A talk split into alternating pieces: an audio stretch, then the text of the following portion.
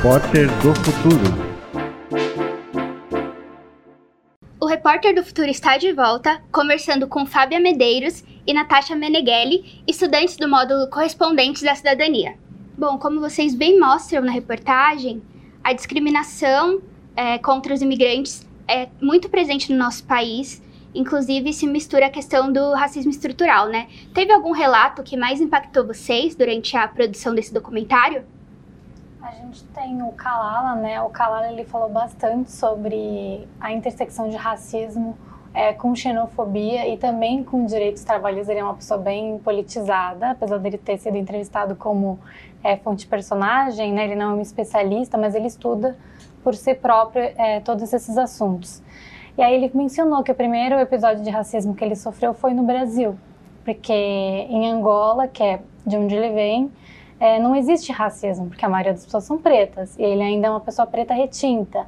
E aí a gente sabe que, que é uma questão é, policial séria aqui no Brasil, e aí ele chegou até até acompanhamento psicológico por conta disso. Ele passou um mês fazendo terapia, depois que a faculdade percebeu que ele tinha é, perdido o rendimento acadêmico por conta é, de algum motivo. E quando eles foram ver, era questão de racismo que ele tinha sofrido em abordagem policial.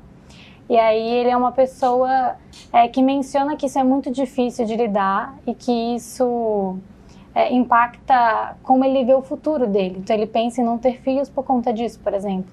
Então, a, acho que é uma intersecção importante, até porque a maioria das pessoas migrantes que chegam aqui no Brasil, elas não são brancas, brancas, né? E quando são brancas, elas estão em situações sociais mais vantajosas do que as não brancas. Além do, do racismo, também foi relatado por um congolês, o Benjamin, que ele comenta que ele sofreu assédio é, moral no trabalho, né? Ele era sempre colocado de escanteio ou tinha assim uma uma é, uma vamos dizer assim, ele sofria muito por não fazer algo do trabalho dele com uma certa agilidade, por conta às vezes dele ainda não entender um pouco o português, ainda está se ambientando, então ele sofreu muito essa questão do assédio. Uma outra situação também que impactou bastante, acho que a minha, a Natália também, foi o relato de uma é, boliviana, né, que ela comentou que ela quando chegou aqui no Brasil, ela foi escravizada por uma compatriota dela.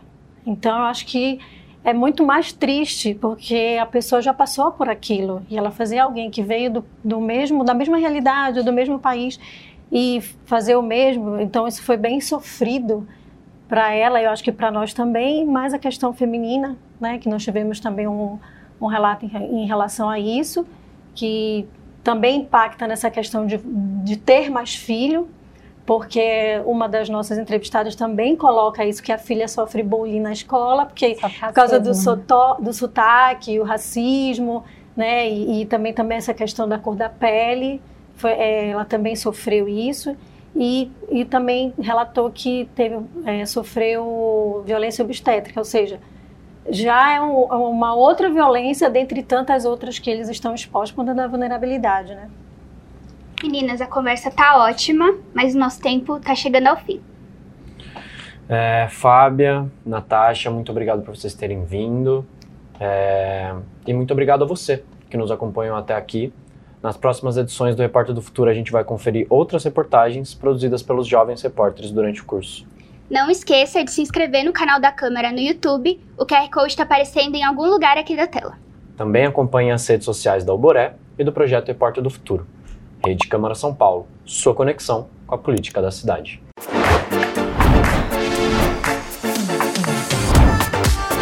Repórter do Futuro.